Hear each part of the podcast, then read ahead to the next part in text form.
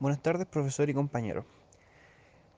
A modo de introducción, en este podcast le hablaremos sobre las cinco fuerzas de Porter y cómo van de la mano con la industria de transportes terrestres, viendo sus aplicaciones dentro de esta industria.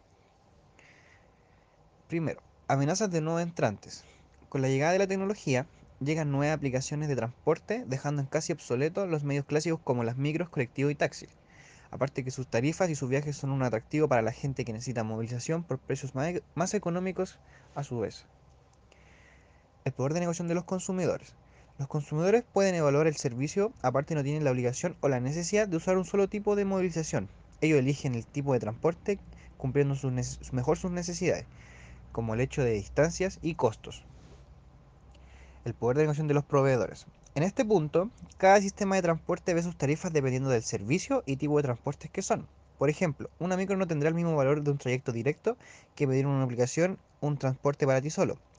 Obviamente algo para ti solo saldrá más caro que una micro directa. Rivalidad de la industria. Existe una gran rivalidad entre las aplicaciones existentes. Cada una quiere abarcar más que la otra.